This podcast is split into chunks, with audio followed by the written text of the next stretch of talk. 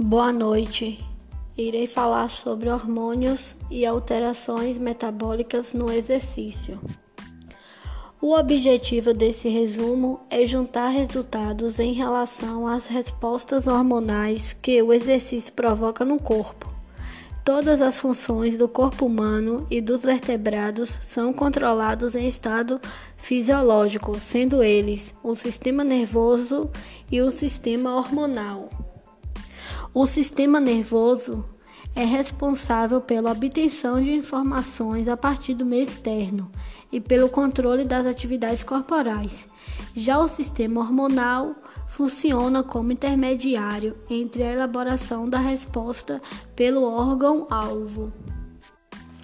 Tendo como base o artigo slide, falarei a seguir sobre alguns hormônios que têm seus ritmos ou níveis de produção e secreção alterados quando o indivíduo pratica uma atividade física. A hipófise é responsável por seis hormônios importantes, mas só vou falar sobre dois, que são hormônio do crescimento humano e o TSH, que é o hormônio tireoestimulante.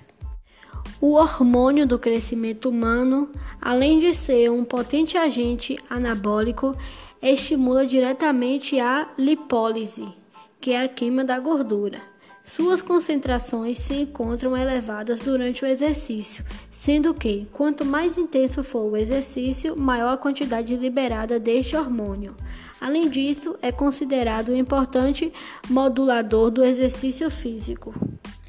O hormônio tireoestimulante. Ele controla o grau de absorção de iodo pela glândula tireoide e, com isso, a secreção de seus hormônios, a tiroxina e a triodotironina.